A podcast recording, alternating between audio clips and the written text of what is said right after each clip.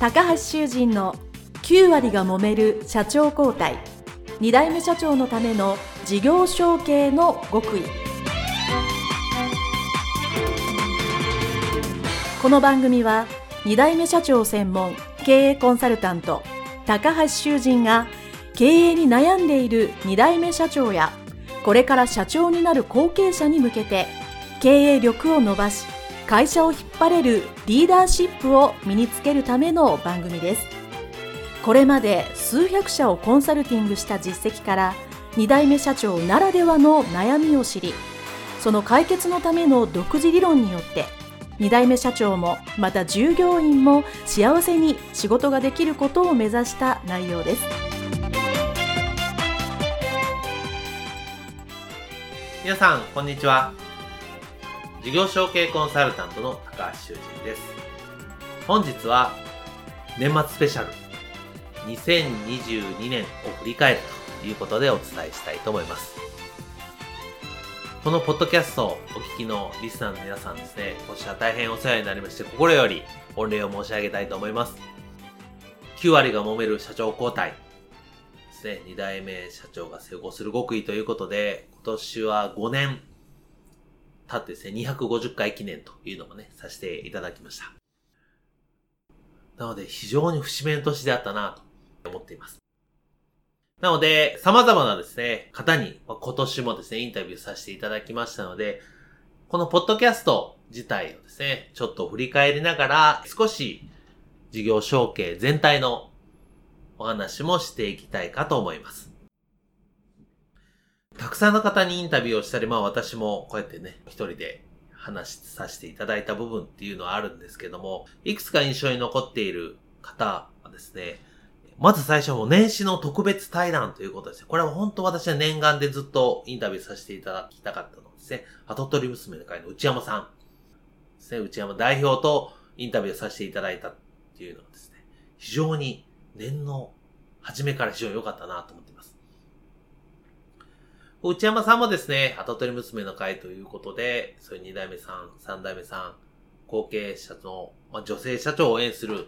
ということは非常に飛躍されている方ですね。でも私も時代系協会という二代目さん、三代目さんを応援するという協会を作ってまして、毎月毎月何かしらか活動させていただいている中、やっぱそういうこう、二代目さん、三代目さんを応援する者同士のお話っていうのはですね、非常に深い内容だったかなと実例はね、やっぱり他の後継社長の方の方、現場のドラマチックな話っていうのはたくさんあったんですけど、やっぱり内山さんの場合はそういう俯瞰的見てらっしゃって、非常に額のある内容にお話しいただけたなと思っております。あとは、あの、インタビューを本当たくさんの方にしていただいたので、皆さん特徴があってよく覚えてらっしゃってですね、あの、本当にこのプログラムやっていつも思うんですけど、なんか非常にほがらかで、あすごく大変なことないのかなと思ってる方話聞くと、ものすごい大変なことがあったり、ものすごいご苦労されてるっていうのはですね、本当私このプログラムをしてて、本当に、まあ、二代目さん、三代目さん、お聞きの方はもちろんそうですし、まあ、そうじゃない方がもし聞いていらっしゃれば、ぜひ分かっていただきたいんですね。なんか二代目さん、三代目さんって人ね、えー、なんか何も苦労がなく、うん、幸せそうだね、と思うんですけど、もちろんそういう部分ありますけど、でも、あるタイミングとか、ある時期でものすごい大変な時期が待ってるんだと。そして抱えきれないぐらい責任とか重荷を背負う時もあるんだと。いうことをですね、分かっていただいてですね、二代目さん、三代目さんをですね、温かい目で見ていただいて皆さんが応援していただくといいかなと思っております。で、その中でですね、特に、わあ、これはびっくりしたなと思うのがですね、七文具さん、丸島社長の話がですね、非常にびっくりしましたね。事業承継で後継者が社長になるとですね、社員が辞めるっていう話は、この、ポッドキャストのインタビューでもしばしばあるわけですね。どれぐらい辞めたんですか？って言ったら3割ぐらいはもう全然普通ですね。5割とか7割っていうのもですね、いらっしゃるわけです。で、私がこのインタビューした中で、この七文具さんは過去最高ですね。9割ですね。36人中33人が辞めたというですね、本当にびっくりするぐらいのピンチに陥られたということですね。まだお聞きじゃない方はですね、ぜひこの丸島社長の話をですね、聞いていただくといいんじゃないかなと思います。で、そこからどうやって回復したかっていうのもね、含めて、当然今、すごくね、成功されていらっしゃいますので、もう本当に2代目さん、3代目さんでも成功してる方、このインタビューの方皆さんそうなんですけど、すごく成功されてるな。で、その秘訣いろいろね、あるので、ぜひもういろんなのを聞いていただいて、これから事業承継の方にこれを、その皆さんへの応援のプログラムですし、ちょっと先に起こることをね、していただきたいなと思ってますので、ぜひね、七分さん聞いてみてください。で、あとは、ついこの間お話を聞いた、オリーブ王子こと、日本オリーブのですね、服部社長。もうこの方もすごかったですね。もう本当にこう、大変な波が2回か3回ぐらい来てるんですよね。本当に。ご自身が後継者時代もそうだし、社長になってからうまくいって大変になって、また今大活躍されてるということで、この服部社長もですね、ぜひ聞いていただければいいかなと思いますね。やっぱこの事業自体は大きく変わってないので、どうやってその中の人の気持ちとか、中の組織を前の社長から今の自分の後継社長に合わせていくか。まあ、自分が合わせるのか、相手に合わせてもらうか、これ両方ですけど、それをどういうふうにしたか、そしてどういうふうに考えたかですね。なので、ぜひ、服部社長ですね、聞いていただければ良いかと思います。あとですね、私、まあ、個人的に話した中では、最近話したんですけどね、この SDGs の話ですね。これ本当に今、あちこちで、いろんなとこでね、されてるという話なので、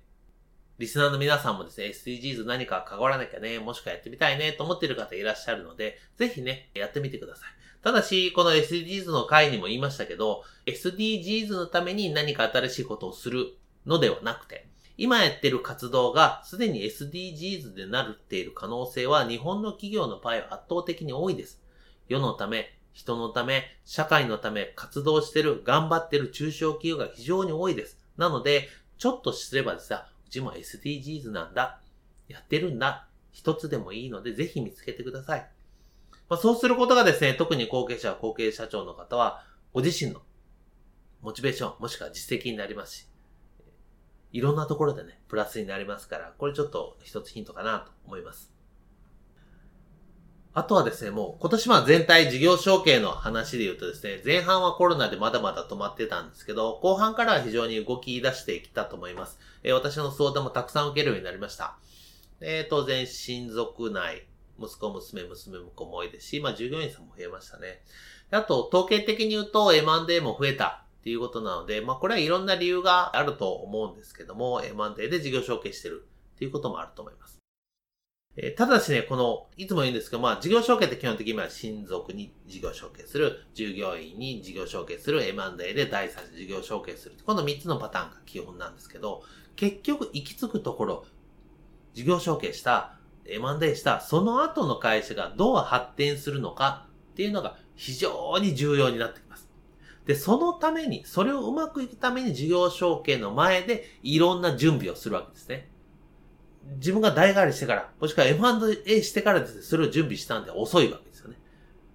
なので、ぜひその前の準備が大切だっていうのが一つと、じゃあそのなってからどうするんだ？どういう会社？そしてどういう自分が経営するのかっていうのをですね、やっぱり真剣に考えなきゃいけない。それが分からなかったり見えないこともあると思うんですけど、だったらいろんな人に聞いたり、まあ、我々の専門家の力を借りて、そこを明確しなきゃいけない。っていうのがですね、やっぱり出てくると思います。そして、今年ですね、あまり話題にはなってませんでしたけども、国が M&A を進展ですね、いろいろ推し進めた結果にて、たくさん M&A の地雷できたんだけど、その会社があまりうまくいってません。ですね。これなんでかですね。あもう私、事業承継の専門家だかわかりますけど、さっき言ったみたいに、M&A 仮にした、仮にするとしたら、その前に M&A した会社にこういうふうなことをやってもらって、皆さんにはこういうようなことを願って、こういう結果を出しましょうっていう、そういうプロセスを踏まずにですね、いきなり売ったかったをしちゃうわけですね。まあ、そうするとうまくいかない。なので、来年はですね、それを統合する企業統合 PMI、パストマーダーでインテグレーションっていうのがですね、これかなり言われると思います。で、これはまあ事業承継と、え基本プロセスはほぼほぼ一緒なので、やっぱりその、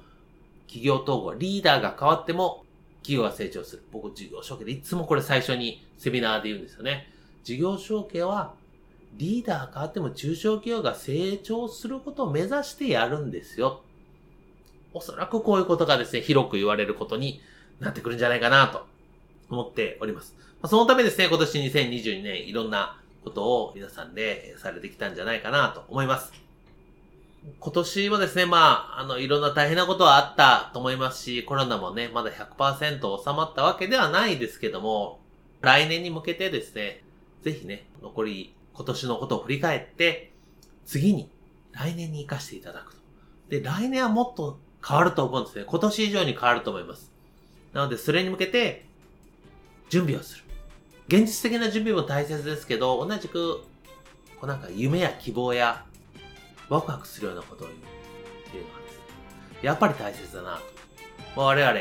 後継社長、リーダーなわけですから、夢を語る時間って大切だなとで、まあ私はそういうのをですね、次世代経営協会ですね、皆さんに夢を買ってもらうっていうのをですね、よくやってるんですまあそういう時間をですね、ぜひ皆さんも取っていただきたいなと思います。